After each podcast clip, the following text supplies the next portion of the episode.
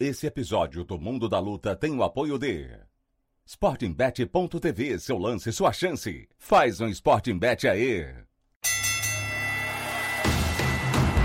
Senhoras e senhores, agora vocês vão entrar no Mundo da Luta. It's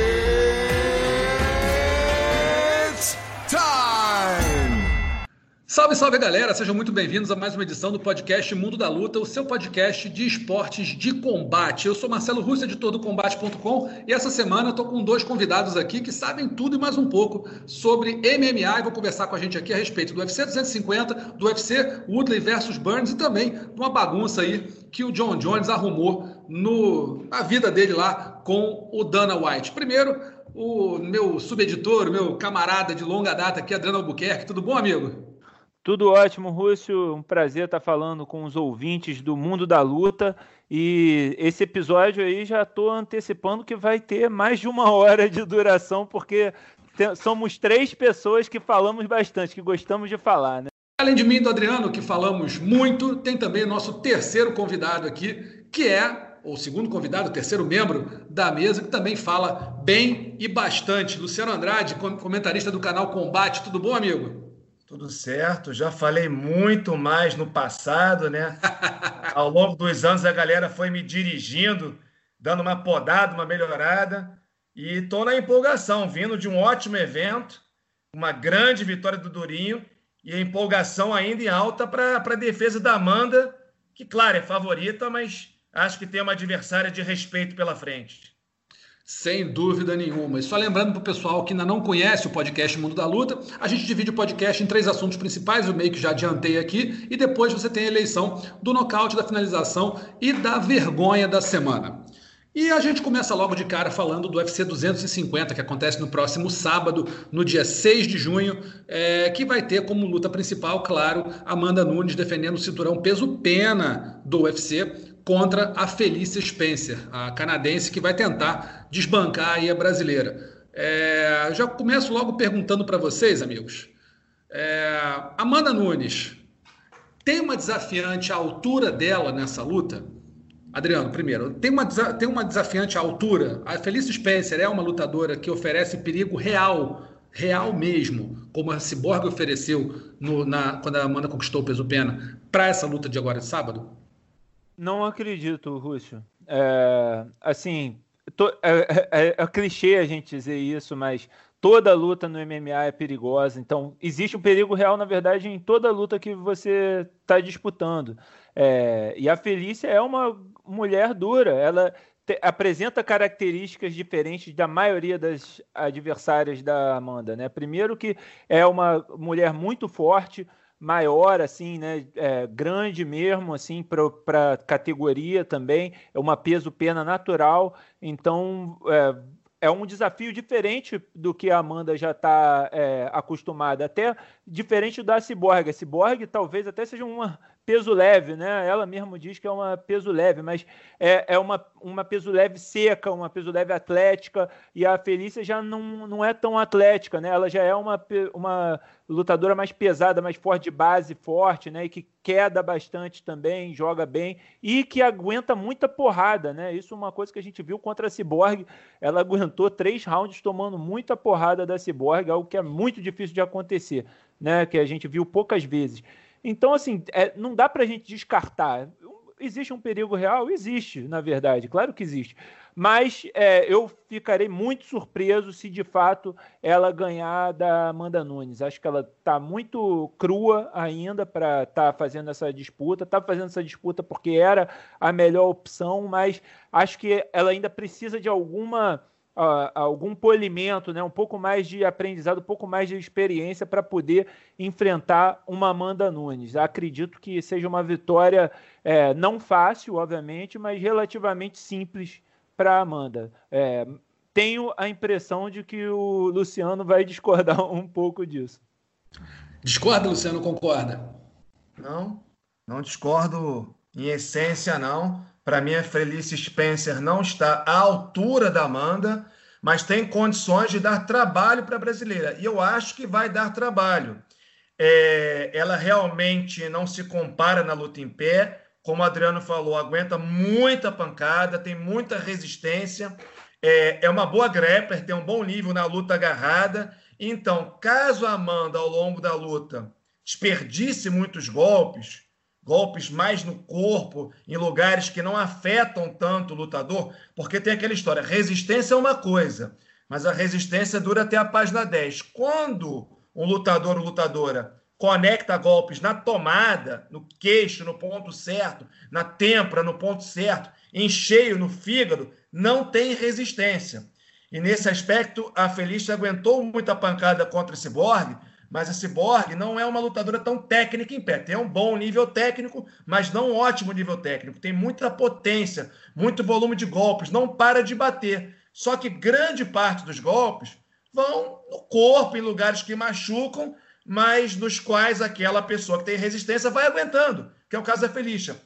A Amanda já é diferente. Ela tem uma precisão muito acima da média para as mulheres é assim, uma precisão altíssima, até em comparação com os homens. Ela é certeira, ela é uma sniper. Então, pode liquidar a fatura no primeiro round. É só acertar ali na, tomadinha, na tomada mesmo, como eu falei. Então, a minha única preocupação seria a Amanda lutar como já lutou no passado, é, sem dosar o ritmo, sem, sem calcular tantos golpes, um pouquinho mais na ânsia de bater na adversária e aí a Felícia, por ter muita resistência, vai aguentando um, dois, três rounds e a Amanda cansar lá pelo quarto e a Felícia conseguir impor o jogo de luta agarrada dela. Amanda tem um nível técnico muito bom na luta agarrada, mas é aquela história: quando está cansado, faixa preta vira faixa branca. Chega num ponto que se um cara está mais inteiro que o outro, ou é, mesmo sendo inferior tecnicamente, ele acaba se dando bem. Mas eu acho que não. Essa Amanda que não dosava o ritmo, para mim, parece que está no passado ela vem dosando muito bem o ritmo, não tem cansado mais, se adaptou, se programou melhor para fazer lutas de cinco rounds. Então, creio que a Amanda vence tranquilamente, talvez pela resistência da Felice, a luta dure três ou quatro rounds. Mas eu creio aí que aposto no nocaute técnico lá pelo quarto round. E talvez, se a mão tiver em dia, com a mira em dia, que eu acho que vai estar, tá, pode ser que, que ela tenha uma. Ela decida rapidamente o combate. Enfim, seria uma surpresa mesmo a Felícia derrotar a Amanda. A Amanda é favorita, assim, com larga margem. É, eu também acho que a Amanda é favoritíssima para essa luta. Minha preocupação é muito da Felícia não dar espaço para a Amanda desenvolver o jogo, de, o jogo em pé dela, que é, como o Luciano falou, é de, de exceção total. Essa precisão da Amanda a gente vê muito bem nas lutas dela contra a Cyborg, contra a Holly Holm e contra a Ronda Rousey. Ela praticamente não desperdiçou golpe nenhum praticamente nenhum com lutadoras que, no caso da Cyborg e da Holly Holm, muito boas em pé, no caso da Ronda não tão boa em pé, mas que tinha também uma característica de tentar, talvez, né, encurtar a distância para levar a Amanda para o chão. Não conseguiu, nenhuma das três conseguiu fazer nada com a Amanda, foi um passeio nas três lutas. A Felícia é o que o Adriano falou, ela é uma lutadora encorpada, pesada, base forte e que talvez use isso para levar a Amanda para o chão. E aí que vem a minha preocupação. Se a Amanda não conseguir manter a Felícia à, à distância e a Felícia conseguir encurtar a distância, encurtar, encurtar realmente, colar a Amanda na grade, então jogar no chão ficando por cima, é uma lutadora pesada, uma lutadora que tem é, um bom nível de chão, então pode ser que complique um pouco. Mas eu não acredito que a Felícia consiga é, ter uma, uma atuação tão fantástica a ponto de conseguir é, vencer Amanda Nunes. Luciano, sempre me corrija se eu estiver errado. A Amanda, se vencer a Felícia Spencer, ela é a, Adriano também pode me corrigir, é, ela vai ser a primeira lutadora entre homens e mulheres a defender os dois cinturões quando em posse dos dois, porque o Cerrudo defendeu os dois, mas não tinha posse do peso mosca. O Cormier defendeu os dois, mas já não era campeão do, mesmo, do meio pesado, se eu não me engano. A Amanda pode ser a primeira da história a ter os dois cinturões defendidos, tendo posse deles, correto? Exatamente. Correto. É. Então a Amanda pode entrar para a história, assim, só ela e mais ninguém, entre homens e mulheres, como a primeira pessoa a ter dois cinturões defendidos ao mesmo tempo no UFC. Isso é muita coisa, né? Acho que a Amanda Nunes vai, ela, acho que isso talvez seja o maior motivador dela para essa luta, para tentar vencer e entrar para a história como ninguém nunca entrou, os maiores nomes do MMA.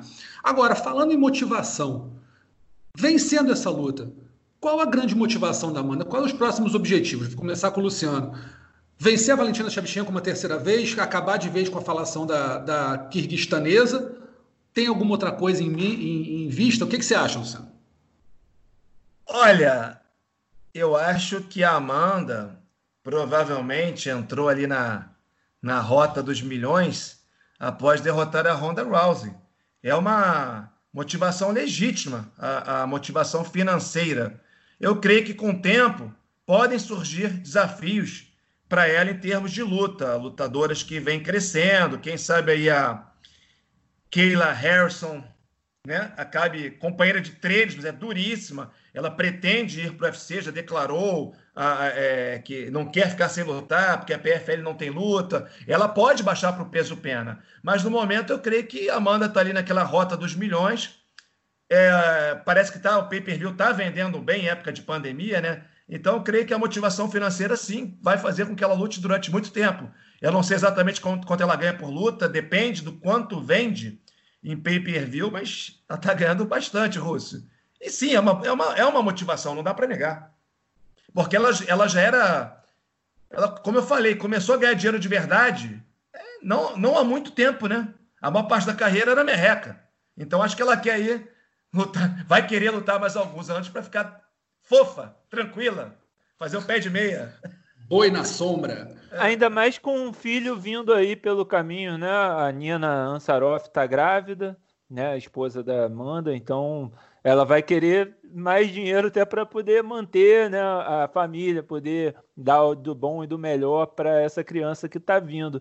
Quanto a desafios, né, é, quais desafios que ela se mantém fazendo, acho que o, o, Luciano apresentou uma excelente opção, a Kyla Harrison. Realmente, a gente sabe que ela não vai ficar para sempre na PFL e com a PFL parada por toda 2020, é uma boa chance dela de repente romper o, ali o contrato e vir para o UFC para tentar desafiar. Ela é empresariada pelo Ali Abdelaziz, que tem uma excelente relação com o UFC, né? Tá colocando todo mundo bem. Aí a maioria dos caras dele tá bem, né? é, representado, tá, né? tá lutando muito bem, tá em boas posições no UFC. Então acho uma grande possibilidade. Agora, é, se não se apresentar essa possibilidade da, da, é, da Kyla Harrison, eu acho que o 145 morre, acaba mesmo, porque é, se, se a Amanda vencer, não tem mais o que fazer, ela já vai ter defendido, não tem outro desafio ali. Talvez a Megan Anderson, mas também não é uma coisa que interesse muito, que, que traga muita, é, muito interesse no público.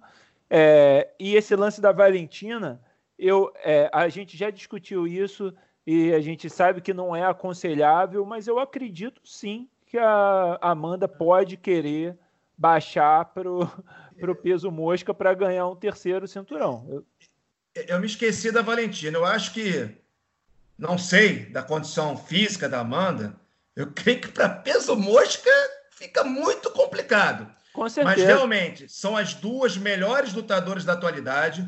Eu não vejo, fora alguma grande zebra, a Valentina Shevchenko perdendo o cinturão peso mosca tão cedo. Não vejo, fora alguma grande zebra, a Amanda perdendo tão cedo o cinturão peso galo. Lutaram duas vezes. Na primeira, a vitória da Amanda foi indiscutível, mas ela terminou numa situação ruim. Ficou aquela questão: se a luta durasse mais, ela perderia? Ela levou um atraso no terceiro round. E teve polêmica na luta do peso galo. Eu, por exemplo, marquei vitória para Valentina. Chegaram empatadas no quinto round. Quinto round, pau a pau plausível a vitória da Amanda, tranquilo. Eu achei que a Valentina venceu. Inclusive, para mim, em determinado momento, a vitória da Valentina estava quase que garantida. E ela foi querer dar uma queda de quadril na Amanda. Ela partiu para cima, se enrolou e caiu por baixo. Ali ficou parelho, dando margem para vitória para qualquer uma. Talvez se a Valentina não tivesse feito isso, tivesse enrolado na reta final, ela teria vencido. De qualquer maneira, uma parte achou que a Amanda venceu, outra parte que a Valentina venceu as duas pontuações, as duas vitoriosas são plausíveis. Eu acho que não seria legal ter uma luta agora, até porque eu gostaria de ver uma luta delas com público. Eu creio que talvez público só ano que vem, ou final desse ano. Mas elas mantendo os cinturões das categorias peso mosca e peso galo, eu acho que sim, no peso galo, a Valentina subindo novamente, seria uma luta bem interessante, atrativa para o público. E eu gostaria de ver, mas não agora, tipo 2021, segundo semestre. É, eu acho que a, a, Valentina, é, elas vão se enfrentar de novo. Eu não tenho nenhuma dúvida, até porque a Amanda precisa de desafios. Não adianta ela ficar pegando lutadoras de um nível técnico muito abaixo dela. Vai é, ganhar até com certa facilidade, não vai ser atrativo para o público também para o pay-per-view. Eu acho que precisa desses, desses desafios para ser atraente do ponto de vista da venda de pacote de pay-per-view, também de ingresso quando o público voltar. Mas falando da Kayla Harrison, o que eu acho é que ela pode acabar, pode acabar acontecendo com ela o que aconteceu com a Cyborg. A Cyborg era muito dominante nos eventos é, menores, né? E quando chegou ao UFC, ela não, ela pegou a luta, ela, ela sofreu muito para cortar peso, para lutar no peso casado, não conseguiu nunca bater o peso galo, mas no peso casado. Só que quando pegou pela frente, na categoria dela, uma lutadora muito, muito, muito qualificada como é a Amanda, a Cyborg sentiu talvez, talvez, a diferença de ter feito lutas mais competitivas até chegar lá. E acho que a Kayla Harrison pode sofrer a mesma coisa. Ela é uma lutadora excelente, bicampeã olímpica de judô, não precisa nem falar mais nada. Na trocação, ela está né, tá evoluindo, mas ainda não tem essa, essa habilidade toda. Só que na hora que ela pega uma Amanda Nunes, que a trocação dela é do nível, do mais alto nível que já teve no, no MMA feminino, nem a Ioana Idrechek chegou perto do que a Amanda faz hoje. Eu acho que a Kayla Harrison pode sofrer do mesmo mal que a Cyborg, que é pegar um, alguém com que ela não estava, um nível com o qual ela não estava acostumada a, a lidar, né? Mas claro e evidente que essa, é, essa seria a luta do, do feminino para parar tudo. Kayla Harrison, bicampeã olímpica, contra Amanda Nunes, é, champ champ do UFC. Isso seria histórico. Vai levar um tempinho para acontecer. Essa é outra luta que eu concordo com o Luciano. Seria essa e com a Valentina seriam lutas para acontecer com o público, porque é outro clima, é outra, outra vibração. É até os, as lutas melhoram né, com a presença do público. E aí isso aí vai para 2021 com certeza. Não, não, acredito nem em público em 2020. Acho que em 2021 com certeza, lá para sei lá, fim do primeiro trimestre pode começar a ter público novamente. Aí as, as lutas grandes podem vir a acontecer. Vamos ver o que, que acontece com a Amanda Nunes. A gente lembra que o o UFC 250 acontece nesse sábado, às 8 horas da noite de Brasília, a primeira luta. O, aquecimento combate começa um pouquinho mais cedo, 15 para as 8 horário de Brasília, e o card principal começa à meia-noite de sábado para domingo. O co-evento principal desse evento é o Rafael Assunção, né? O brasileiro vai enfrentar o ex-campeão Cody Garbrandt que o americano vem na pior fase da carreira dele, né? Vem de, de três derrotas consecutivas, sofrendo nocaute, não ganha desde 2016. O brasileiro já, o Assunção, vem de duas derrotas, mas aparentemente parece né, ter um pouco mais de chance de vitória pelo seu estilo, um estilo que expõe, que expõe menos, menos a ele do que o estilo que o Gar, do Garbrandt expõe. Vamos reformular aqui, o estilo do Assunção expõe menos o Assunção do que o estilo do Garbrandt expõe o Garbrandt. O Garbrandt é muito mais exposto pelo, pelo estilo de trocação dele, de, de ser mais é, não, ser muito cuidadoso na defesa, parte para cima. Vou começar com o Luciano nessa aí. Assunção e Garbrandt, Luciano, o que, que você acha? Resumindo, pela fase atual, pelo fato do Assunção ser um cara muito estrategista, que conhece muito bem os atalhos do octógono, que entende muito bem os espaços do octógono e é um cara que não se arrisca, eu creio que ele vence essa luta, provavelmente por pontos, até porque é um cara que não se arrisca e pela fase ruim do Garbrandt Sendo que, com relação ao americano, eu queria entrar aqui num, num assunto é, sobre a carreira dele, porque, para mim, as três melhores performance, performances perdão, individuais da história do UFC foram Anderson Silva contra Forrest Griffin, Conor McGregor contra Ed Álvares e Cody Garbrandt contra Dominique Cruz, que foi uma coisa fora do normal o desempenho que ele teve naquela luta. Só que naquela luta eu fiquei assim pensando, ele nunca tinha lutado tão bem daquele jeito. Era um ótimo lutador, mas nada perto daquele nível e não tinha encarado um cara que nem o Dominique Cruz e fez aquilo. Eu fiquei pensando, isso foi uma noite iluminada do cara? Um dia no qual tudo deu certo e nunca mais vai acontecer na vida dele? Ou realmente esse cara é um fenômeno fora de série para chegar para ficar parelho ali com Anderson Silva, John Jones, Saint-Pierre e companhia. Eu acho que ficou provado que aquilo ali foi o dia, o mapa astral dele, sei lá, não entendo nada de astrologia, mas astrologia, mas estava tudo, as estrelas, sei lá, tudo é, é, é ordenadas de maneira para que tudo desse certo para ele naquela noite, porque realmente aquele, aquele Garbrandt ali que a gente viu contra o Dominic Cruz não é, não é o verdadeiro. E fora que já teve a decadência também. É, eu não. Eu não... É estrelas alinhadas, né? Eu Exatamente. falei ordenadas, eu queria. É... O termo me fugiu, agora lembrei. Alinhamento. Sim, Conjunção astral. uh, cara, é assim, é, não dá para duvidar do Garbrandt, apesar dessa fase horrível. Ele teve tempo para melhorar o jogo dele, para estudar o que estava errado, consertar o que teve é, de errado. Mas eu concordo com o Luciano, com tudo que ele disse. E, assim, eu nunca aposto contra o Rafael Assunção, cara. É, isso não é só de preferência pessoal, de, de gostar dele como lutador ou dele como pessoa. Eu realmente, ele é um cara muito difícil de se ler da primeira vez. Isso você pode perguntar para qualquer cara que enfrentou ele, que o enfrentou, que vai dizer a mesma coisa. Que a prim... E tanto é que ele costuma vencer a primeira e na revanche que os caras con é, conseguem batê-lo. Né? Aconteceu com o Marlon Moraes, com o TJ Dillashaw. É, ele é um cara muito difícil de se ler da primeira vez que enfrenta. Ele é um cara com um jogo muito fechadinho, muito seguro, absorve poucos, pouco dano e, e acerta mais golpes do que leva. O, o Garbrandt é o contrário, toma tanto golpe quanto, quanto desfere, né?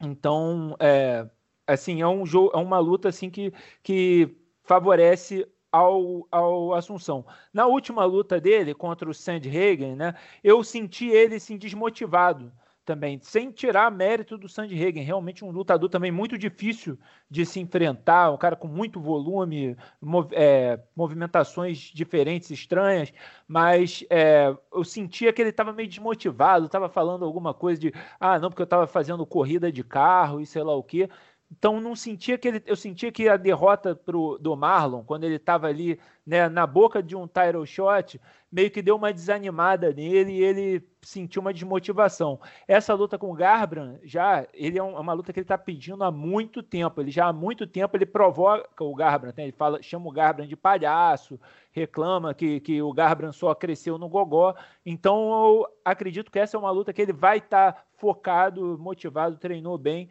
Por isso eu vou apostar fácil no, no Assunção. Não uma luta fácil. A minha aposta nele é uma, é uma escolha fácil.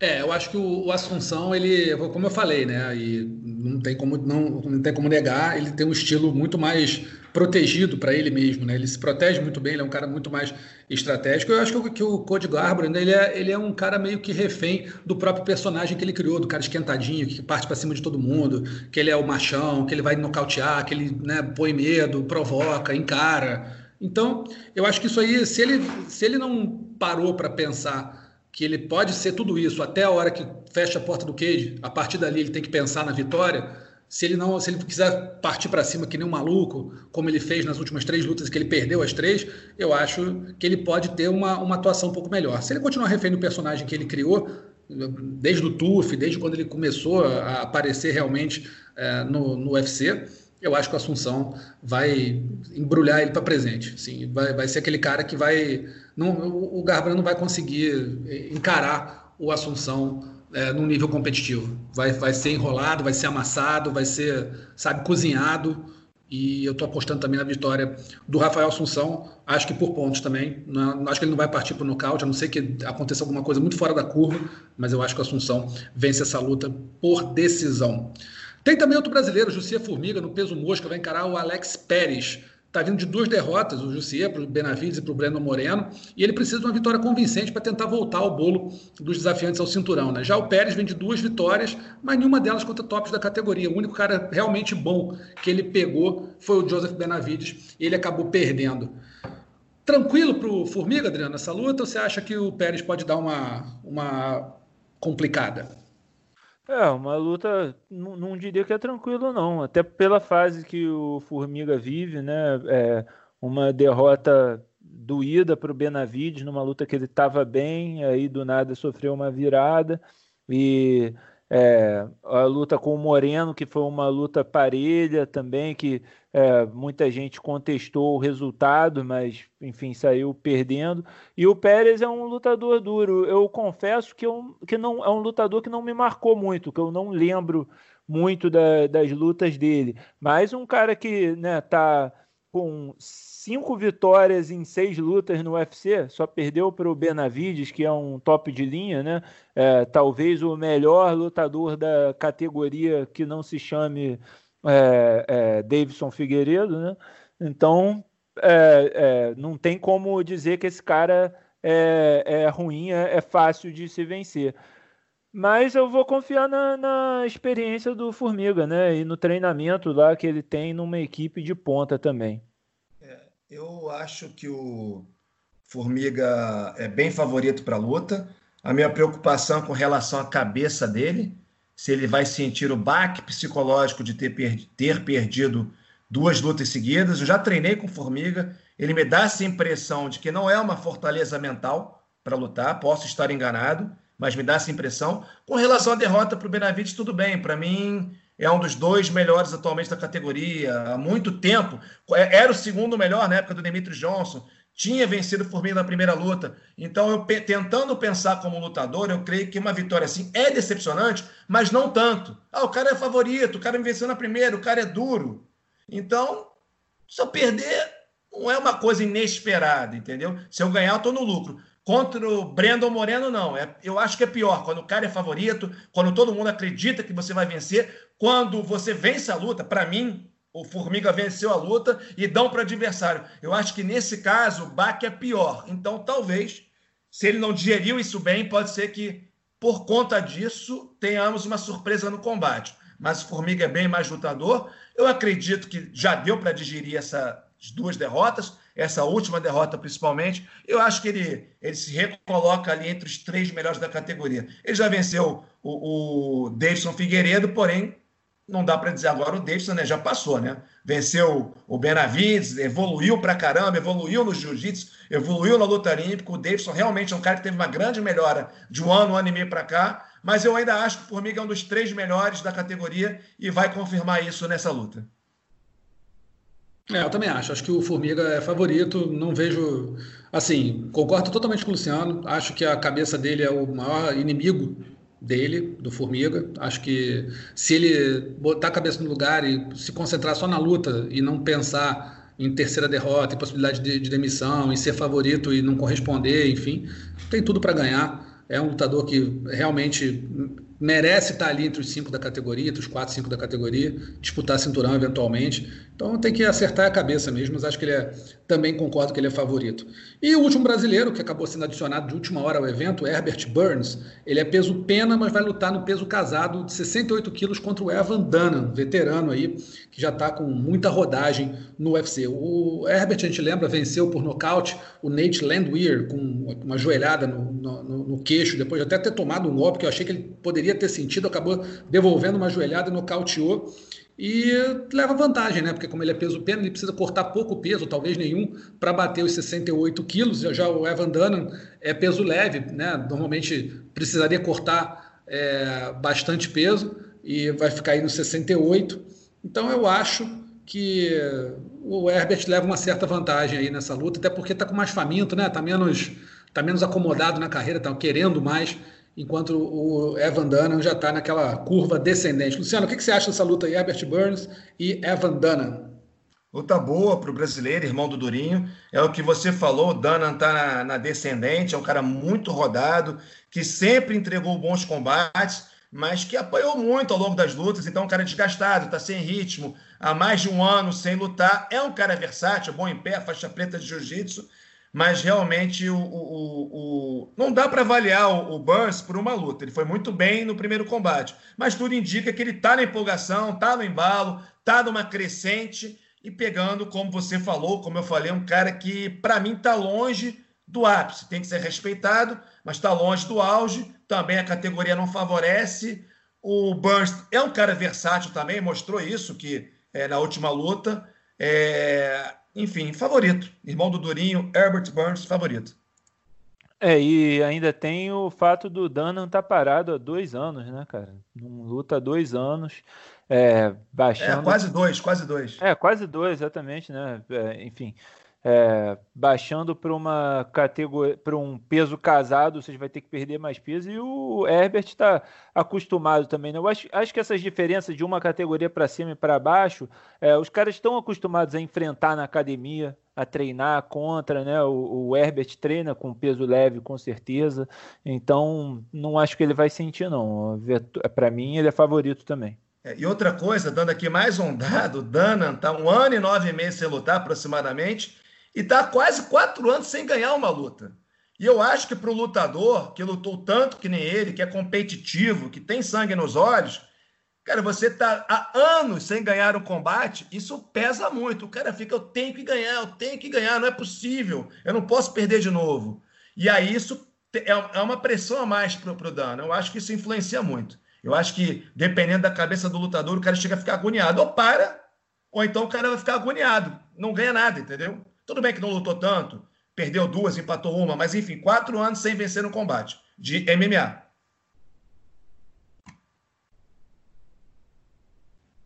É, pois é, o Evan Dana, para mim, é, não, não, vai, não vai ser muito. Quer dizer, pode, né, na teoria, você pode complicar. Esse cara, um cara de nível pode complicar uma luta, mas assim, acho que o, o, o Herbert está num num momento muito bom, né, empolgado por entrar no UFC, empolgado por ser um lutador de jiu-jitsu e ter conseguido uma vitória por nocaute e um baita nocaute contra o Nate Landwehr. Então, eu vou apontar aí favoritismo para o Herbert e deve estar ainda muito pilhado aí pra, pela fase que está o irmão, né? Tá, tá tudo funcionando bem para a família ali. Eu acho que ele vai conseguir uma boa vitória nesse evento. E aí tem mais uma luta, não sei se vocês querem falar sobre ela, mas é uma luta que certamente é, vai chamar muita atenção, que é Aljamain Sterling contra Corey Sandhagen, né? É uma luta interessante, é, é, é, a antepenúltima luta da noite e pode definir aí um provável próximo desafiante ao cinturão, desde que a partir do momento que se confirme Petrian contra José Aldo, lutando aí pela, pela, pelo cinturão vago. O que, que vocês acham dessa luta aí, Aljamain e Corey Sandhagen? É para soltar fogos de artifício? Caramba. Boa luta. Eu vou apostar no grappling do Aljamain Sterling. É, o Sandhagen é excelente em pé no kickboxing. É um pouquinho previsível. Talvez vire um confronto de estilos, mas eu vou apostar no Aljamain. E, e o Marlon nessa brincadeira aí, né? É, Por enquanto parece estar tá ficando para trás um pouquinho. Perna de anão, né? O único que não arrumou luta foi ele. É, isso é sacanagem com o Marlon mesmo. Ele merecia, precisa de uma luta aí. Mas e, e, ainda mais com essa história que o Petrian vai disputar o cinturão vago com o Aldo, porra. É sacanagem com o Marlon mesmo. Essa luta, Rússio, é a luta que eu estou mais interessado de ver desse evento, com certeza. Aljamain Sterling e Corey Sandhagen. Um pouquinho atrás, o Sean O'Malley contra o Ed Wineland, mas essa realmente é, acho que é a melhor luta do card. Eu acho meio imprevisível. O, o, Luciano fez um bom resumo e tal. Eu estava vendo as estatísticas. Se, se o Sandhagen conseguir manter em pé, acho que ele leva muita vantagem se ele conseguir defender as quedas. Mas o Sterling tem também um estilo muito estranho, assim, muito esquisito e, e pode. E se ele levar para baixo, ele tem também um grappling muito bom. É, então eu, eu realmente tô em dúvida. Eu tô querendo apostar no Sandhagen, no palpitão, porque é, não, eu, eu cheguei num ponto também que eu não duvido mais dele, mas é, é, a experiência do Sterling também me deixa bem na dúvida. É. Então eu, eu aqui eu vou ficar em cima do muro e vou dizer que eu estou é, pendendo para palpitar para o Sandhagen. Bom, eu vou apostar na vitória do Sterling, provavelmente por pontos. Só lembrando que a luta do Aldo contra o Marlon foi muito equilibrada, as opiniões se dividiram. Eu marquei para o Aldo, 29 a 28. Porém, oficialmente ele perdeu. Então fica estranho ele disputar o cinturão é, da categoria com o Petrian, que estava ganhando todo mundo e tem que disputar mesmo. E o Marlon venceu, porém também o Marlon disputar contra o Petrian ficaria um pouco estranho, porque foi uma vitória contestada por pelo menos metade das pessoas. Então, na verdade, eu acho que por lógica, a luta pelo cinturão deveria ser o Sterling, com, com o Petrian, que são os caras que vêm aí num ritmo muito bom. Tudo bem, Sterling perdeu para o Marlon, mas perdeu para o Marlon há quase há dois anos e meio. Venceu Concordo. quatro lutas seguidas, venceu caras duríssimos. Jimmy Rivera, Pedro Munhoz. Então, acho até que o Sterling devia estar disputando o cinturão. E aí o Sandhagen, o Aldo e o Marlon ali correndo por fora para ver quem seria o outro o próximo desafiante. Mas é isso, enfim. É nesse caso aí, acho que pesou a questão do, do nome do Aldo, da questão financeira. É, tem o lado do entretenimento, entretenimento e do negócio, não tem jeito, né? É, não tem jeito. Se você for dar uma olhada nos nomes da categoria, o único que pode vender realmente é o Aldo, né? O Cerrudo estava no caminho de vender, estava indo bem, mas não era um cara reconhecido mundialmente, como até é, mas não é não tanto quanto o Aldo, não tem um nome dentro da organização que o Zé Aldo tem. O Zé Aldo, ele, acho que ele transcende um pouco essa história da categoria do peso galo, peso pena, é um cara que onde for lutar as pessoas vão querer ver.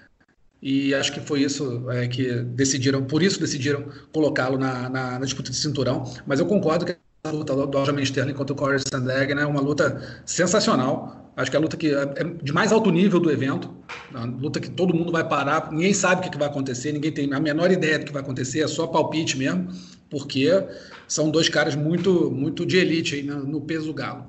A gente lembra que o UFC 250 acontece nesse dia 6 de junho, sábado agora, a partir das 8 horas da noite, a primeira luta, o aquecimento combate acontece às 19h45, você acompanha o aquecimento combate no Sport TV 2, no, no combate.com e também no combate.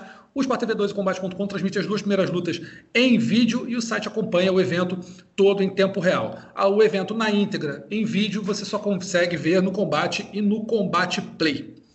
Agora a gente vai para o segundo assunto da noite, aí sim, falando de Gilbert Durinho. Deu um show contra o Tyron Woodley no último sábado, lá em Las Vegas, e conseguiu aí o que pouca gente imaginava. Ele subiu, né, pegou o elevador, pegou o foguete, lá, eu falei elevador, foi o foguete, subiu da sexta para a primeira posição no ranking do UFC e aparece agora como um dos mais prováveis desafiantes ao cinturão do Camaro Usman. Né? Muita gente falando do a luta do Usman contra o Mais Vidal e tudo, mas o Durinho apareceu ali querendo estragar a festa do Mais Vidal e talvez, não duvido nada, que consiga uma disputa de cinturão. Adriano, como é que você avalia essa luta do, do Durinho contra o Tyron Woodley? Para mim, foi a melhor apresentação da carreira dele no momento certo, né? Pegar justo um cara que era top de linha, ex-campeão, muita visibilidade e catapultou ele lá para cima. Sim, e é, deixar registrado que uma das poucas pessoas que anteviram essa vitória foi o nosso amigo Luciano Andrade. É. Isso, botou no palpitão, disse isso na transmissão, estava certíssimo. É, então, parabéns. Eu achava que o Woodley ia vencer a luta e acho que é uma coisa tentadora olhar para a performance do Woodley e dizer: ah, ele está em queda ou sabe, é, ele não está no melhor da forma, mas ele, se ele foi tão mal, acho que foi mérito do Durinho, entendeu? Foi mérito do Gilbert Durinho ter feito ele parecer tão mal, porque foi, é, foi muito por causa daquele começo. Logo no começo, quando o Woodley ainda está tinindo com um gás excelente, e o Woodley fez questão de reconhecer isso também. Palmas para ele por também ser humilde e, e, reconhecer o mérito do adversário dele. Ele estava em excelente forma, por mais que tivesse é, há um tempo sem lutar, ele ainda está em grande forma, em, em, em é, excelente momento. Te, Tava no, teve training camp antes da pandemia também para enfrentar o, o, Leon Edwards, né, uma luta que caiu é, quando começou a pandemia do novo coronavírus. Então, é, o, o, foi mérito do Durinho fazer o Woodley parecer ruim. Ele logo no começo acerta uppercuts e, e coloca para baixo e, e, abre aquele buraco na testa do no supercílio ali do, do Woodley, né? E isso foi o que ditou a luta. Foi isso que fez o Woodley ficar mais recuado, ficar mais é, na dele, né? E, e, não atuar como a gente já viu ele tantas vezes. É, acho que a gente tem que bater palma mesmo. Uma excelente é, apresentação do Gilbert Durin, excelente estratégia. E é, você perguntou como que ele se encaixa já, né? No, no eventual title eliminator. É o eu, eu acho justo a, a chance para o Masvidal, o Tyro Shot, né? Uma coisa que a gente já está falando já desde o final do ano passado, né? E, mas se realmente se ele continuar enrolando, se eles continuarem não fazendo essa luta, por que não o, o, o Durinho, né? Não sei como está a situação do, do, de voos do Leon Edwards, né? Da, da, lá da Inglaterra para os Estados Unidos, né? É, se está agora já está rolando normalmente ou não, não sei quão fácil seria para o Leon Edwards ir para Las Vegas para fazer essa luta com o Camaro Usman. Não sei se de repente seria uma possibilidade de botar essa luta na Ilha da Luta, né? É, o Lyon é um cara que merece bastante porque está enfrentando caras de alto nível e já tem oito vitórias consecutivas no peso meio médio. Então você pode argumentar, talvez que ele mereça tanto quanto o Durinho, mas é, se não me oporia de forma alguma ao Durinho merecer essa luta. Acho que ele merece sim. Se não, se, se rolar o mais Vidal, é mesmo, pode ser tanto o Durinho contra o Leon Edwards com, pela próxima posição, ou o Durinho contra o Colby Covington. Acho que essa seria uma luta excelente, é. venderia muito. É, acho que, inclusive, para o público brasileiro, fora uma disputa de cinturão do Durinho, seria a luta mais interessante, colocar o, o Durinho como o adversário do Covington. Ainda mais o Durinho, que é um cara que puxa muito esse discurso patriótico, nacionalista, de tipo, ah, e, e que é, se ofendeu muito com tudo que o Colby Covington falou. É, ele venderia muito bem essa luta, essa luta venderia muito bem aqui no Brasil, então seria muito interessante também se não rolar o cinturão. É, a minha preferência também, creio que se o Durinho disputasse o cinturão não teria problema algum. É, com relação ao Leo Edwards disputar, não vai rolar. Inglaterra, o Reino Unido é o país em pior situação da Europa no momento com relação à pandemia do coronavírus. É, tirando pelo Camaro Usman, que seria realmente o Durinho o adversário mais duro, eu acho, não sei se vocês concordam, que por uma questão de jogo, por ser metódico, por estar sempre ligado na defesa de quedas, por não dar passadas erradas no octógono, por ter um jogo difícil em pé, por mais que não seja muito agressivo, eu acho que o jogo pior para o Durinho é o Leon Edwards. Dos três é, do Masvidal, do Covington e do Leon Edwards. O pior é o Usman, mas tirando pelo campeão, o pior é o jogo do Leon Edwards. E qualquer luta do Durinho seria muito bacana. O Masvidal acho que seria talvez ele é perigosíssimo, mas pela questão do grappling, de não ter defesa de quedas tão boa, talvez a luta mais segura para o Durinho. Mas a luta que eu gostaria de ver seria realmente Durinho contra Colby Covington. Acho que o jogo é bom para o Durinho, que melhorou muito na luta olímpica. Não é um cara tão fácil de ser derrubado, mas, quer dizer, não é um cara nada fácil de ser derrubado atualmente. A gente viu na luta contra o Tyro Woodley. Ele derrubou o Tyro Woodley, fazendo as pintas, entrando no momento certo, aproveitando ataque do, ataques do americano. Derrubou. O Woodley, para mim, não é tão ágil, tão técnico quanto o Covington na luta olímpica, mas é mais forte, talvez não tenha aquele giro, aquela habilidade, aquela velocidade, mas talvez seja um cara mais difícil de ser derrubado. Então, acho que o Covington não teria facilidade para derrubar o Durinho. É, ele melhorou muito, mas ainda assim o Durinho é melhor, é mais preciso, é mais técnico. Eu acho que o Durinho entraria como favorito e seria uma luta que realmente todo mundo iria querer ver. E mais potente também, né, Luciano? Isso também. Isso é, faz uma diferença grande, assim, eu acho, nessa e, luta. E vou mais, e vou além. Se o Covington derrubar o Durinho, que é uma possibilidade, não vai ter moleza, vai ser complicado. Pode rodar no chão. E mesmo que o Durinho não consiga atacar ou chegar na posição de vantagem por baixo no chão, ele tem quadril solto, tem técnica e habilidade para sair dali rapidamente e voltar em pé. Então, acho que é uma luta complicada para o americano. Eu, acho, eu apostaria tranquilamente no Durinho, sem menosprezar o Covington, que é duro, pode vencer, mas seria a luta de mais apelo, fora a disputa do cinturão, e uma luta que eu acho que o Durinho se sairia muito bem e iria deixar a galera feliz da vida. É, ficaria mesmo. Agora, o que, que eu acho? Que essa luta do Durinho com o Usman não sai antes da do Mais Vidal de jeito nenhum. Por quê? Porque existe o bife, existe a rivalidade entre o Masvidal e o Camaro Usman. Isso vende muito mais do que dois amigos lutando. Né? O pessoal quer ver sangue nos olhos, quer ver o Usman contra o Covington, por exemplo. Como foi o Usman contra o Covington? Né? O, o duelo de, de personalidades, de discursos, né? de ideologias, o que você quiser chamar. Isso gera né, a, a animosidade, isso acirra os ânimos. Você botar dois camaradas, dois caras próximos para lutar, seria mais ou menos como lembro Lyoto Matida quando lutou contra o ah, aquele Marco Munhoz. Marco Munhoz, o filipino Wrecking Machine, exatamente. É, você vê que no fim você não tem a rivalidade, você tem um negócio, né? Olha, vamos lá, profissional, vamos lá, o sonho de cada um, mas não tem aquela vontade de arrancar a cabeça que eu acho que o Masvidal e o, e o Camaro têm. Então, eu acho que essa luta é a que vai acontecer. Durinho acho que vai fazer um Tyro Eliminator, e aí eu acho que a luta é com o Covington mesmo, porque, como o Luciano falou, a não ser que leve muito tempo, o Leon Edwards não vai conseguir chegar nos Estados Unidos, não vai, não vai poder ir. Então, acho que o que vai acontecer para mim vai ser Camaro Usman e Masvidal e Durinho contra Covington para ver quem vai ser o próximo desafiante. Lutas sensacionais, as duas. Não, Mesmo evento? Não fico... Poderia. Ou se, poderia, poderia, mas eu acho que. Mas será que alguém. Não, poderia até porque se alguém não batesse o peso, ou machucasse, não sei o quê, Seria uma boa. Podia, podia, substituir. O que eu não sei é se o UFC ia querer queimar dois cartuchos, dois cartuchos no mesmo evento. Né? Porque, porque o Durinho contra Covington podia ser uma luta principal de qualquer Fight Night, tranquilamente.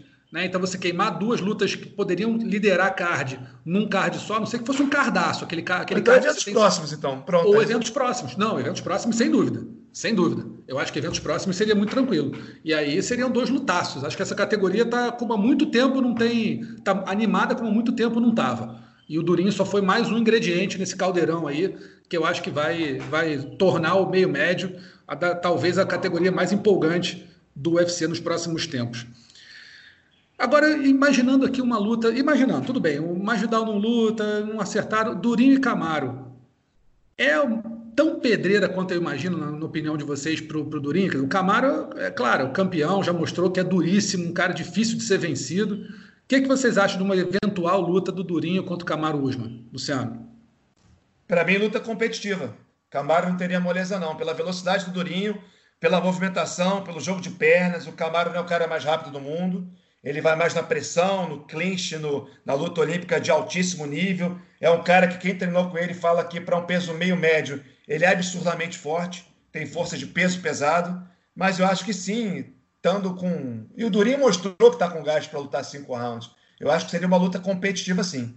A pressão, a, o wrestling, a potência do Camaro Usman contra a velocidade, a técnica, a movimentação do Durinho. Não acho que seria moleza para ninguém a familiaridade deles dois também tra transforma a luta num algo mais interessante, né? Mais difícil de ver, porque eles conhecem, se conhecem bem, sabem qual é o ponto forte um do outro, então sabem o que evitar, o que bloquear, é, onde atacar também nos pontos fracos um do outro. Então vai ser uma luta estudada, uma luta difícil para os dois. É, e a gente viu na luta contra o Kobe, eu acho também é, reduziu um pouco a minha opinião do Camaro. Não que não continue achando Começou ele... perdendo, né?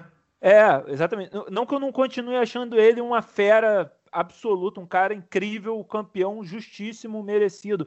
Mas ele é, tomou porrada do Kobe em cima, teve, teve é, balançou em algumas, em algumas é, trocas ali de golpe. Então, se ele balançou com o Kobe, que é um cara bom, que é um cara melhor do que as pessoas dão crédito, mas que não tem tanta potência e tanta precisão nos golpes, imagina com o Durinho que está mostrando que tem precisão e potência nos golpes, né?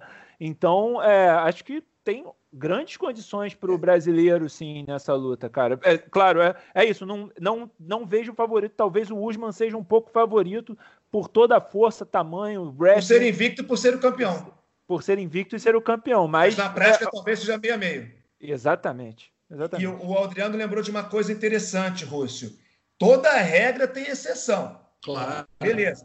Mas via de regra, no geral, quando as pessoas treinam juntas e conhecem o jogo uma da outra, a diferença de nível, se existir, tende a cair. Entendeu?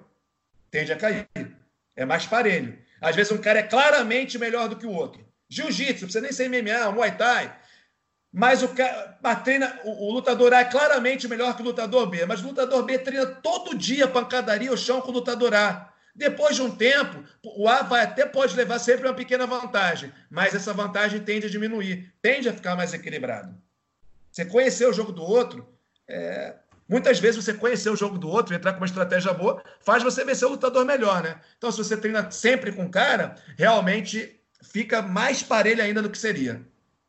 É verdade. Eu acho que eu concordo com tudo que vocês falaram aí. Acho que o Camaro é favorito por ser campeão, por estar tá, né, defendendo o cinturão, enfim, treinar junto com o Durim, mas treinar junto também é, junta, é, diminui a, o, o, gap de, de, de nível para um lado e para outro. Se é que tem o gap, né, Russo? Se é que tem. Se é que tem, se é que tem. Então, eu acho que é uma luta, uma luta sensacional. Né? A gente conseguir ver se acontecer, hipoteticamente, vai que o Magidal não quer lutar ou não consegue, se machuca, não sei o quê. Eu acho que o Durinho vai fazer bonito contra o Camaro e não, não, né, não vai ser surpresa nenhuma se acabar saindo vencedor. Também lutou e foi bem no UFC do último sábado a Mackenzie Dern, conseguiu uma baita de uma finalização Augusto, em cima posso da interromper? Opa, claro. O Camaro, Camaro seria favorito porque está invicto também, não é invicto, né? Foi no embalo, invicto no evento. Isso. Isso. No UFC. No UFC não, não perdeu geral. ainda. Isso aí. Ah. E a Mackenzie Dern conseguiu uma finalização rara entre as mulheres, a chave de joelho, e venceu a Hannah Cyphers. Mas mesmo assim acabou não entrando no ranking, né? Até compreensível, porque a 15 do ranking no peso palha é a Amanda Ribas, que venceu a Mackenzie, está realmente numa fase muito boa. A Mackenzie talvez tenha que vencer mais uma ou duas lutas aí para começar a despontar no ranking, mas foi uma bela atuação, né? Né, não dá para negar que a Mackenzie, na minha opinião, até mostrou a melhor forma física dela no UFC até agora. É, mesmo com a, né, é tempo de pandemia, talvez não, não, treinando da forma Aparentemente, ideal. Aparentemente, sim, assim, o visual dela estava mais seca. Saber, né? É, lógico, mas assim, no, no, no visual ela estava mais seca, estava mais magrinha, estava mais até mostrando mais velocidade, mais agilidade. E acho que ela foi muito bem na luta com a Hannah Cyphers, que na Cyphers não fez absolutamente nada. Mackenzie ganhou na hora que quis. E queria saber de vocês o que vocês acharam dessa luta e o futuro da Mackenzie. Será que num futuro próximo aí ela poderia, de repente, encarar uma top 10, uma Cláudia Gadelha, Carla Esparza, Michelle Watterson, Marina Rodrigues ou Cíntia Calvillo? Adriano? É, assim, dá para imaginar voos mais altos. É, no, ela tem futuro, ela, ela nasceu é, na luta, no meio da luta, ela é, é, é uma garota dedicada que evolui muito rápido, dá para pensar. Mas eu ainda acho que está cedo, sim. Uh, essa luta ela ainda correu riscos contra a Hannah Cyphers, uma lutadora de repente com uma melhor é, defesa de queda em um jogo mais preciso no, em cima daria problemas para ela. Vamos, vamos imaginar é, se ela tivesse enfrentado a Angela Hill, você acha que ela teria vencido dessa forma? Teria ter, será que ela teria vencido? a luta, eu no momento, tendo o, visto a atuação dela contra a Hannah Cyphers, a, a, minha tendência é dizer que não. Eu acho que ela pode vencer no futuro, ela continuar evoluindo, treinando, enfrentando outras mulheres. Mas se fosse essa essa apresentação dela, duvido que ela pegaria essa perna tão rápido. E, é, né, a gente viu como foi a Angela Hill contra a Claudinha. A Claudinha conseguiu derrubar ela no primeiro round com, com muito esforço e depois não conseguiu mais. É, e, e, ali na trocação corre muito perigo. Ela tem uma mão dura, mas ela não tem muita precisão ainda. Ainda toma muito golpe. Então, é, é isso. Eu acho que ela tem potencial para crescer. É inegável. É, é, claro que ela tem muito potencial. É, foi, estava em grande forma física está melhorando, mas talvez a condição do treinamento aí desses últimos dias também prejudicou. Ela tinha dito antes da luta, né, que é, gosta de ter aquela escolinha, ela precisa ainda dessa escolinha de treinar contra pessoas diferentes, ver jogos diferentes em pé, tomar soco na cara para se acostumar e tal. É, mas então assim, eu acho que ela precisa de mais tempo para evoluir. É, influenciou nessa luta. Mas é isso, eu acho que agora ainda dá para ainda pegar aos poucos, ainda tem que subir um pouco até pegar essas top 10. Luciano, o que você acha? Concordo, tá cedo, ela é excelente no grappling, no jiu-jitsu, algo incontestável, mas ainda está cru em certos aspectos. Na, nas quedas, ela tem que melhorar muito, até para poder conseguir levar para o chão e impor o seu jogo de jiu-jitsu, que é o melhor da categoria, não tem dúvida. Em pé, ela vem melhorando, ela tem poder de nocaute para o peso dela, para a categoria dela. Ela melhorou ofensivamente, mas continua oferecendo muitas brechas defensivas. Então, com uma galera ali que tem uma base melhor, que não vai ser derrubada por ela, que pelo contrário Claro, ninguém vai querer derrubá-la também, né? Mas enfim, na briga ali de quem derruba quem, essa galera conseguiria manter a luta em pé. E umas garotas que têm um nível técnico bem mais apurado do que ela trocação. Então tá cedo, tem que pegar lutadoras de um nível mais baixo ainda, evoluir mais, principalmente na defesa em pé, defesa, parte defensiva da trocação e principalmente na hora de o arsenal de quedas, melhorar o tempo de quedas. Aí sim, é, vai dar para encarar. Eu creio que ela vai chegar lá, mas um passo de cada vez, né? É isso aí. E aí tivemos outros dois brasileiros, o Augusto Sakai e o Cleiton Abreu, fizeram lutas menos empolgantes, que a do Durinho e da, da Mackenzie. Sakai venceu uma luta duríssima com o Blagoy Ivanov. Muita gente achou que o Ivanov ganhou, muita gente achou que o Sakai ganhou. E o Cleiton Abreu acabou nocauteado né, pelo Jamal Hill, que estava invicto em sete lutas, agora está invicto a oito, 8-0 na carreira. E agora e, e, o Sakai acabou entrando no top 10, entrou na, na, décima posição, subiu umas três posições, entrou no décimo lugar do ranking dos pesos pesados. Rapidinho, uma, uma, um apanhado aí de, da, das lutas dos dois brasileiros que faltam para esse evento. Luciano, o que, que você achou dos dois? Sakai é metódico, como sempre, entrou no ranking ali no top 10, mas para ir um pouco além disso, tem que se arriscar mais, tem que ter alguma evolução, pelo menos, se não evoluir, que seja mais ousado em suas lutas, correndo mais riscos também. E o Clitson, uma decepção, até achava que ele iria ser derrotado, mas não daquele jeito. É, foi muito fácil para o Jamal Hill, inclusive o Clitson resistência zero, zero ali na trocação. Infelizmente, terceira derrota em quatro lutas. Eu acredito que, e ainda mais com esse desempenho, acredito que, que seja dispensado pelo, pelo UFC. É, eu também. É, se não me engano, inclusive era a última luta do contrato dele. Então, provavelmente não vai ser renovado, vai ter que reconstruir o caminho dele. É, li uma matéria dos nossos colegas lá de Manaus, do Globoesporte.com, é, dele falando, em, pensando em subir de peso, né, se reinventar em outra categoria. Não sei se é o caminho. É, mas acho que a, a, gente tem que dar o mérito também para o Jamal Hill, né? Um cara muito duro mesmo, nocauteador, foi muito preciso nos golpes, é, claro, é, totalmente justo e certas as, as ponderações, as críticas feitas pelo, pelo Luciano, concordo 100%, mas também, é, e tenho certeza que ele também dá o crédito para o Jamal Hill pelo, pelo nocaute no primeiro round. Esse garoto aí, vou ficar de olho nele, ele é muito bom. E também é, assino embaixo da, da análise do Sakai. Eu achei que o Ivanov venceu a luta por muito pouco. Achei que no segundo round é, ele teve ali um pouquinho de vantagem, mas realmente podia ir para qualquer um. Não acho injusta a vitória do Sakai.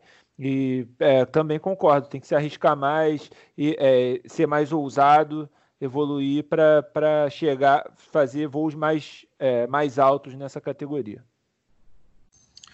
Muito bem, a gente vai aqui para o nosso terceiro assunto da semana, que é John Jones em pé de guerra com Dana White. John Jones, ele, né, tava tudo certo para John Jones e o, e o Francis Ngannou lutarem no peso pesado, provocação na internet, os fãs empolgados, John Jones já fazendo plano, Ngannou fazendo plano, mas aí chegou na hora da grana, e quando a grana emperra, emperra todo o resto.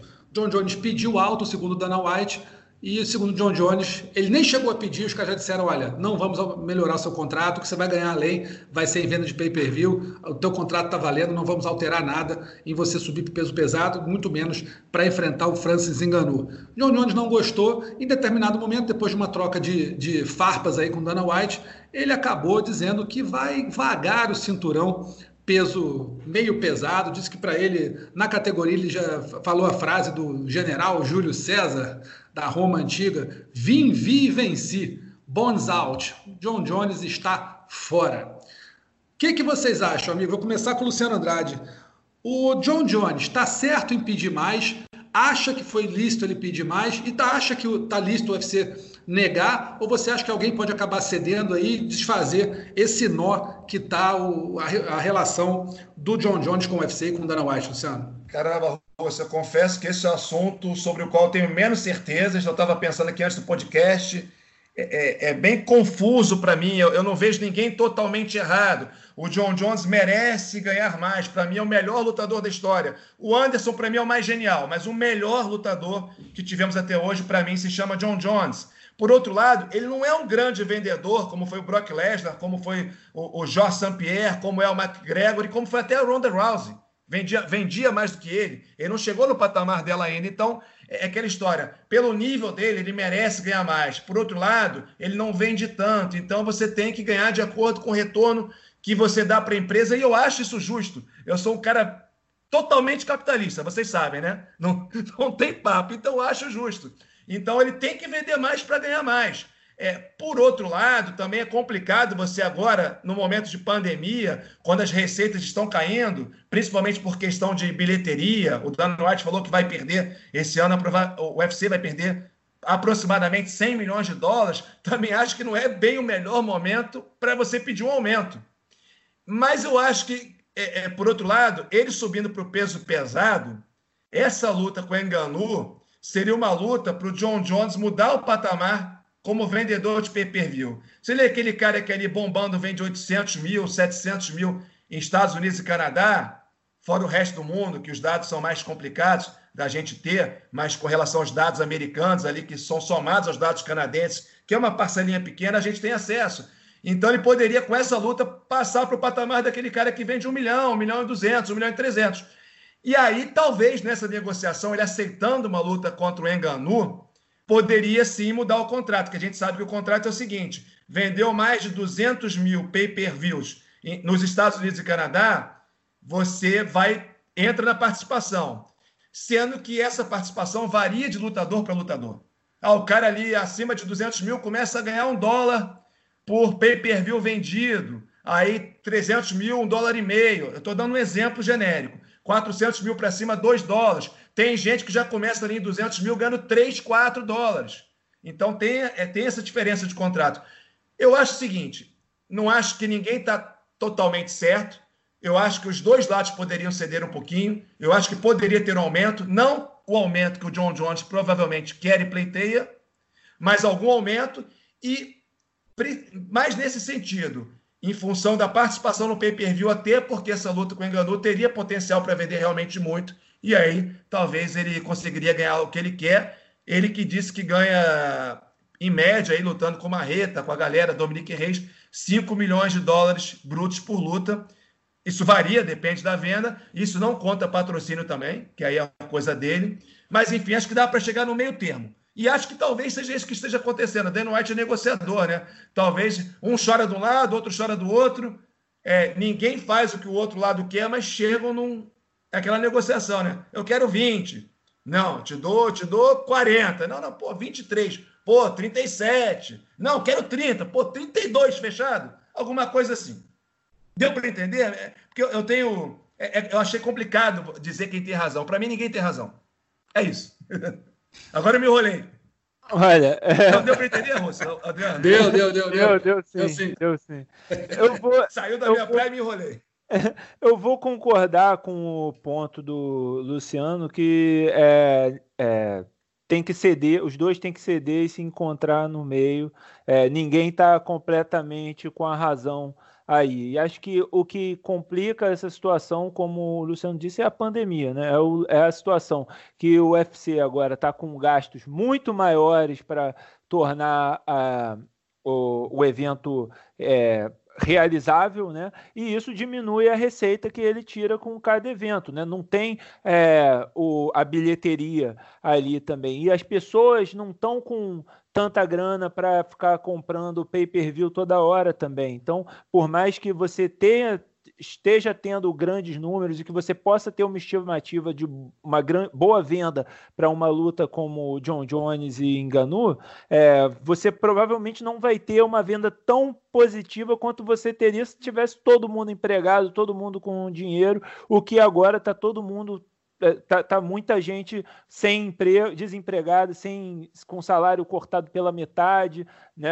É, enfim, é uma situação muito difícil para o mundo, né? E para o UFC. Então, é, acho que o, o, John Jones merece mais dinheiro, sim. É, cara, dizer que o John Jones não é um bom vendedor quando ele vende 800 mil pacotes, acho exagerado. Em comparação ele não é... com a galera top, Exatamente, entendeu, ele não é... Claro, eu entendo. Não corresponde ao nível que ele tem como lutador, é isso? Exatamente, é o que eu ia chegar. Claro que é isso, a gente, ele não tá no nível do McGregor, do Maronda, que, tavam, que vendiam um milhão fácil, o Lesnar, né, como você mencionou. Mas ele é um bom vendedor e, e, e no momento atual do UFC é talvez o que mais dê para um dos que mais dá para depender dele, né? E uma é, e ele estaria assumindo um risco grande. Então é, acho que ele também tem que ser compensado por isso, como ele mesmo argumenta. Mas é isso. Eu concordo com o Luciano nesse ponto de que é, ele tem que entender também o momento é, e eles têm que se encontrar no meio. Agora, é, acho difícil o UFC encontrar alguém no meio, né? É, claro que eles fazem isso, eles são bons negociadores, mas é, quando um cara bate assim muito de frente, né? Eu vejo muitas pessoas falando, ah, porque é um momento que o UFC precisa muito de estrela e tal, mas o UFC é uma, uma companhia, o Dana White é um cara que não cansa de dizer que, cara, a gente perde estrelas e cria novas estrelas, né? E quantos caras a gente já falou, pô, o UFC não pode viver sem o Anderson Silva tá sobrevivendo bem sem o Anderson Silva. O UFC não pode viver sem o Jorge Sampierre, tá sobrevivendo bem sem o Sampierre. Então a gente pode agora sem, sem, a Honda, tá sobrevivendo bem sem a Honda. Então você acha que o UFC não vai sobreviver sem o John Jones? Acho que vai. Então, é. né? Outra coisa, nem todo mundo é um negociador nato que nem o Conor McGregor. Eu não sei. O John Jones, eu acho que para ele seria melhor deixar na na mão do empresário, né? Porque é impossível, acaba atrapalhando. Deixa na mão de uma pessoa que está acostumada à negociação, de uma pessoa mais fria. Porque ele, por, por enquanto. E o Dana White, pelo amor de Deus, né? Porra, quer, quer bater de frente em negociação com o Dana White, aí essa luta ele. Essa luta ele é zebra. É isso, pô. É a única luta que ele é zebra no momento, né?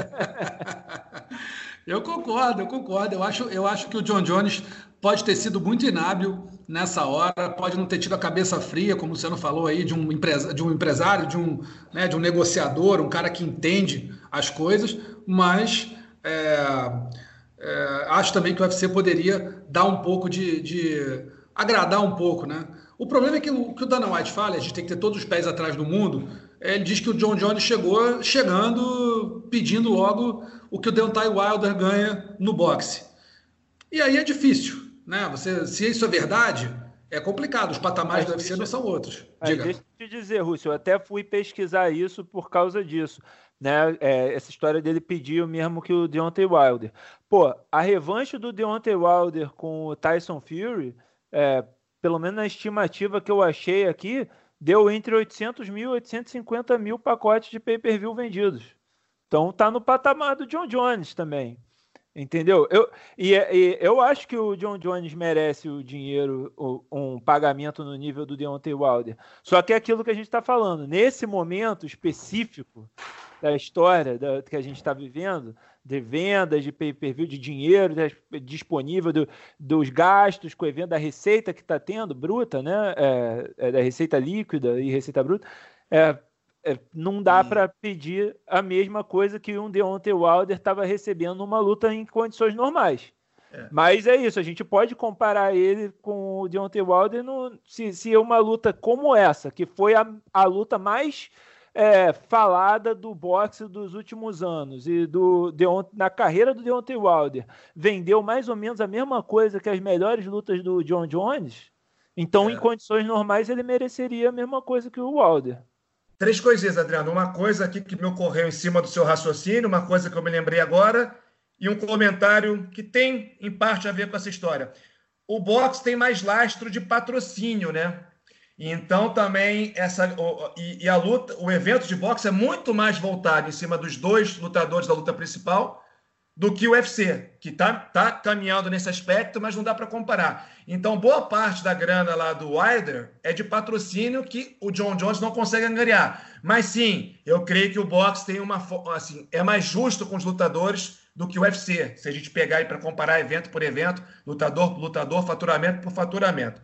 Com Outra coisa do top, né, ali do Isso, é. top. Sim. Outra coisa que, que me ocorreu por acaso tem a ver é o exemplo do Cerrudo. O Cerrudo vai voltar a lutar mas ele achou que era o rei da cocada. Vou tirar um Ais aqui da, da manga, vou encurralar o Dan White. Estava crente que esse dá bem. Pegou o Dan White, não se deu bem, mas ele vai voltar. Aquilo ali a gente sabe que foi uma tentativa que falhou, né? De, de aumentar o, o, valor do passe.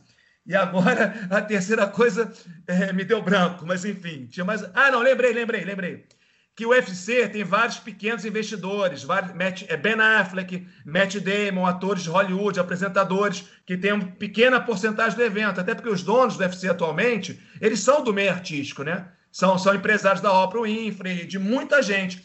E eles pagaram ali, essa galera botou uma graninha ali, tem uma participação micro no UFC, e parece que eles pegaram ali tiveram que pagar lá, lá a bonificação, né? A participação nos lucros. Então foi 300 milhões de dólares ou mais que queimaram recentemente para dar para essa galera. Então dá uma enfraquecida no caixa também. Tem essa história aí. Talvez eu não estou dando tantos detalhes, mas genericamente é isso. Tinham que dar uma satisfação para essa galera famosa que promove evento e que são pequenos investidores da UFC e que agora levaram lá a participação que, a, que tinham direito, né, em questão de ações. Então foi 300 milhões ou mais, e não foi há muito tempo. Tiveram que tirar do caixa e dar para a galera. É, isso aí é, é, faz toda a diferença do mundo, né? Na hora de você meter a mão no. pagar essa galera, você não paga com dia de pinga, né? Ou para Mas essa galera o pessoal paga, né? essa, essa aí galera... não deixa. Não essa deixa aí não fica sem receber nunca. É. Nunca. E agora, mas assim, falando um pouquinho da categoria, pode acabar ter, pode ter acabar ficando bom, pode ter acabado ficando bom para o Marreta, né? Porque saindo John Jones, você tem Dominique Reis, você tem Ian Blachowicz. De repente, o Marreta pode, numa ausência dessa John Jones aí, dizendo que só volta no 2021 para lutar com a Adesanya, se o Adesanya quiser, o Marreta pode se dar bem e acabar ficando com o cinturão. O que vocês acham? Acho que dá para ficar, você falar bem resumidamente creio que eu botaria o Boarovic, que perdeu para o Marreta, contra o Reis, por uma questão de que estão lutando, estão com mais ritmo. Eu Sim. acho que para o Marreta seria melhor pegar uma outra luta, voltando, para pegar ritmo, e aí pegaria o vencedor dessa. Que eu acredito que o Marreta, para outro cara, zebras acontecem, mas eu não vejo ele perdendo para alguém que não seja. Na verdade, o Boarovic, para mim, ele ganha novamente. O Reis é o cara mais duro. Enfim, eu não acredito que o Marreta, é, não sendo o Reis ou o Boarovic, não vai perder para quem botarem contra ele. É, ele precisa de uma luta para voltar, né? Um, um tune-up fight, né? Pelo menos. Ou, ou se for um cara top ali que esteja logo abaixo desses caras, mas ele é o próximo, né? Acho que é, que é bem claro que se tiver se o cinturão ficar vago, a disputa é entre o Reis e o Blachowicz, é, pela luta que o Reis fez contra o John Jones, ter sido o último desafiante, né, e ter sido tão duvidosa, e o Blachowicz vem aí jantando uma galera, né? E depois daquele nocaute no Corey Anderson. E tá aí, de repente, o Anderson contra o Marreta. É, depois disso seria é, uma boa para o próximo cara. Como o Marreta ficou muito tempo parado por causa da lesão, acho que ele precisa de uma luta antes de disputar o cinturão novamente. Beleza, amigos. Agora vamos para a parte que todo mundo gosta: eleição do nocaute, finalização e vergonha da semana. Nocaute semana eu separei dois aqui, o Cris Gutierrez sobre o Vince Moraes, aquele nocaute raro de chutes na perna. Parece que só aconteceram 11 vezes no UFC em 20 anos, 25 anos aí. E o outro, o Rio Okada, sobre o Kazuma Kuramoto no Shoto 2020, edição número 3. Esse aí você pode procurar lá no Twitter, você vai achar no Shoto 2020, Shoto 2020. Tem esse nocaute, um cruzado de esquerda que pegou bem na, na bem certinho no Kazuma Kuramoto e vitória do Rio Okada. Adriano, para você, qual foi o nocaute da semana? Ou se teve algum outro que de repente você pode trazer aí? É, ficou faltando, né, na lista, né? Eu achei que o Jamar ao Rio era, é? barbada, que inclusive pô, foi, foi o golpe no corpo do, do Clitson, Clitson caiu já todo curvado, é, passou o carro no primeiro round, é, sabe, assim, o, o, do Gutierrez merece também, gosto muito, chute, é, nocaute com chute na perna, mas o, o Jamar Rio também é, uma, é outro nocaute que eu gosto muito, golpe no corpo, uma coisa muito rápida. Eu indicaria o Jamar Rio aí para vencedor de nocaute da semana. Justo. Luciano, vota em quem? Eu vou ficar com, com Okada, pela forma como o adversário caiu é, ganchinha de esquerda, mas mais não foi nem nada assim impressionante o golpe, mas pelo jeito é, que o adversário foi a, foi a lona. E só lembrando aqui também que o primeiro nocaute aí na história com low kicks deve ser, né? Foi do, do Marco Ruas, né? Contra o Paul Varlans.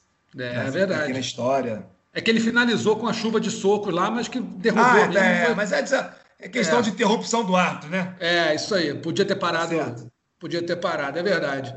Eu vou votar no Rio Okada também. Eu achei, eu achei que os, os, os, chutes na perna foram, foram interessantes. Tudo você vai minando, cada final o cara acaba caindo, não aguenta mais.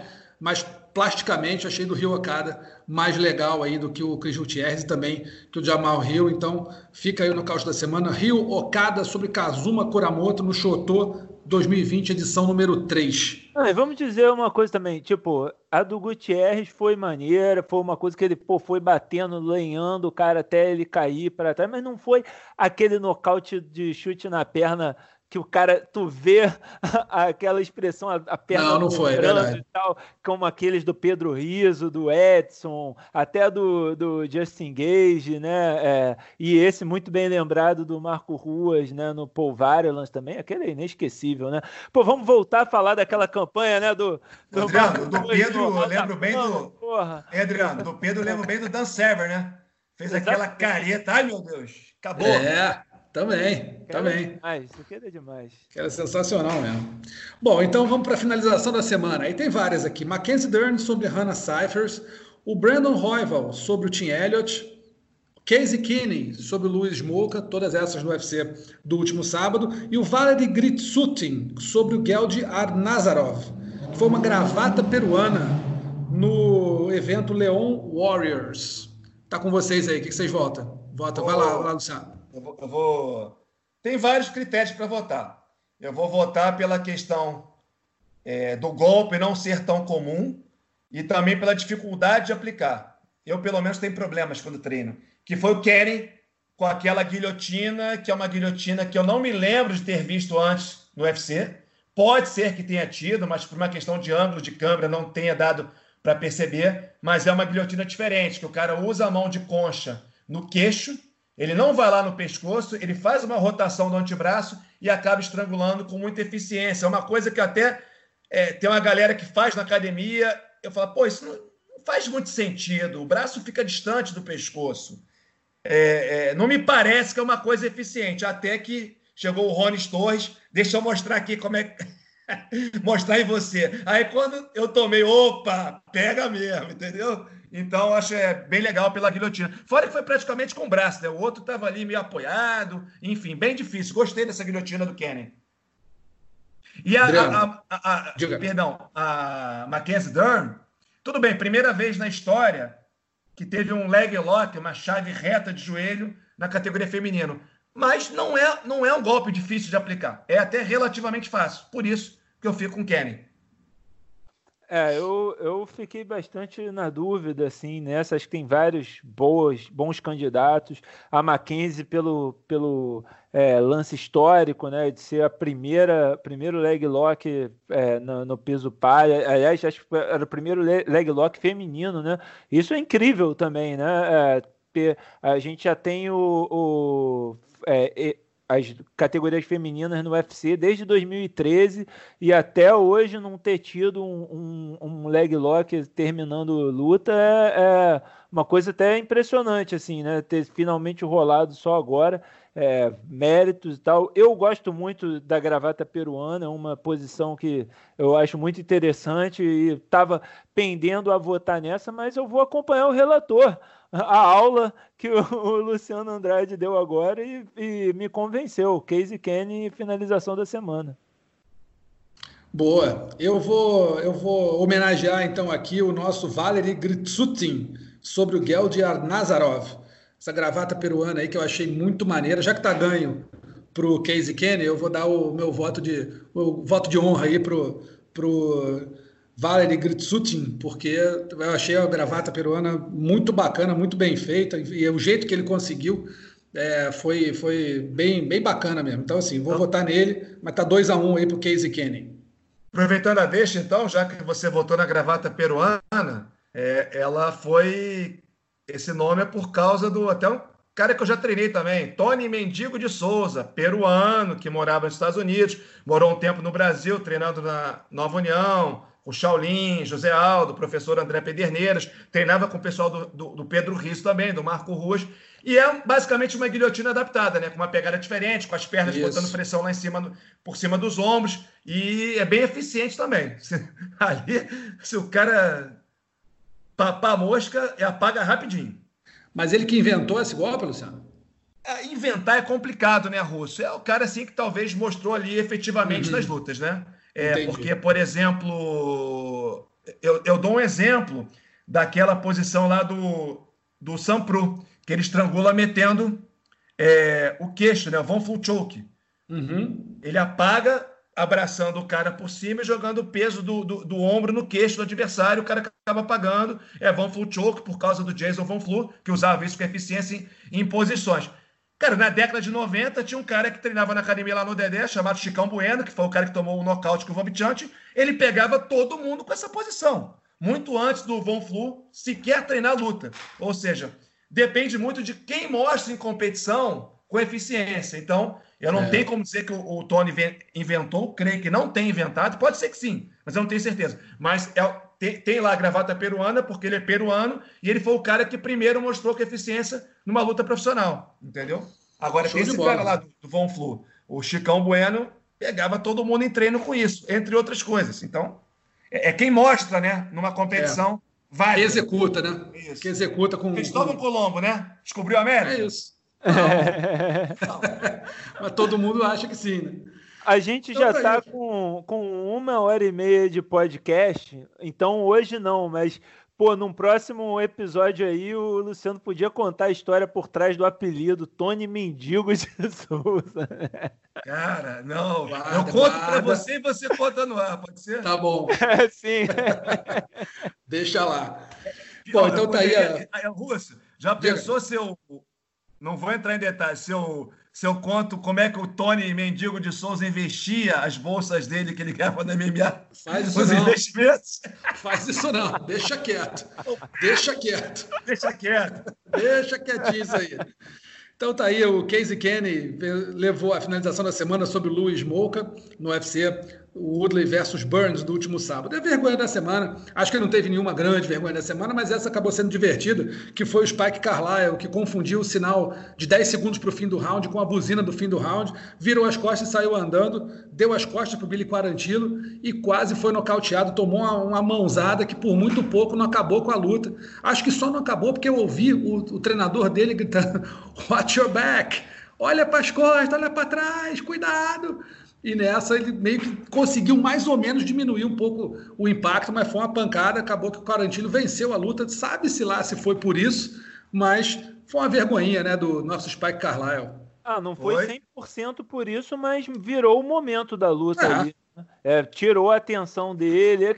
É, é uma coisa que a gente vê acontecendo algumas vezes. O cara perde a atenção e aquele momento vira luta, né? É uma coisa que por pouco não aconteceu aqui no Brasil, né? No, no Rio, aquela luta do Toquinho, Toquinho. No, contra o Dan Miller, né? É, ele acabou conseguindo retornar à luta depois. Mas tomou um sufoco, né? Mas tomou um, um, um, sufoco ali, um risco enorme depois uhum. ali. É, e nessa luta eu acho que, que fez uma diferença. É claro, ele ainda, o Carlyle ainda lutou bastante os outros dois rounds, foi resistente, né? No segundo round teve seus bons momentos, mas com certeza aquilo ali virou a luta. Foi, foi um momento chave que para virar a luta a favor do Quarantilho. E, e talvez é, mancada do Carlyle ou não, não interessa, aquilo é um golpe válido. Claro. Conta para a pontuação. Talvez tenha alterado a pontuação do primeiro round, sei lá, um 10 a 8 para um 10 a 9. Eu não tenho como saber, porque eu não sei. É, foi 10 a 9, mas eu não sei se os caras, alguém ali poderia ter marcado 10 a 8, ou tinha até aquela intenção até aquele momento. Então pode sim ter, ter até alterado ali. Claro que se fosse 10 a 8 no primeiro round, pela pontuação que tivemos depois, acabaria se dois juízes dessem 10 a 8, seria empate a luta, né? É isso. Mas enfim, pode ter alterado o resultado. E curiosidade, aquilo ali que o Quarantilo, aquele golpe ali, na minha época lá, era conhecido como cachação. Já pensou nocaute por cachação no UFC? Ia ficar bonito demais. Já ouviram essa? Cachação? Já, pô. Claro que já. Essa aí é da, da nossa época. Estamos velhos, né? Tamo velho. Pessoal, a gente vai encerrando aqui o podcast Mundo da Luta dessa semana. Adriano, Luciano, muito obrigado aí pela presença de vocês. Ó, excelente, excelente podcast hoje, como esperado, como anunciado no início, uma excelente discussão, alto nível. Muito obrigado, Rússio e Luciano, pelo, pelo, pela conversa, pelo programa. E é isso, uma hora e meia já de programa. É isso. Luciano, obrigado também, amigo. Valeu. Obrigado, Rússio. Obrigado, Albuquerque, pelo papo. Gostei muito. Na verdade, se pudesse, eu ficava aqui mais uma hora e meia. Mas não dá, né? Então, vamos nessa. Não dá. A gente lembra aqui que o podcast Mundo da Luta pode ser baixado no combate.com, pode ser ouvido lá, ou então depois você ouve na sua casa, e também pode ser ouvido no, no, no, nos agregadores de podcasts, o Google Podcasts, Apple Podcasts e Pocket Casts. Abraço, amigos. Até semana que vem. Tchau, tchau. Finalizado. Semana que vem tem mais Mundo da Luta.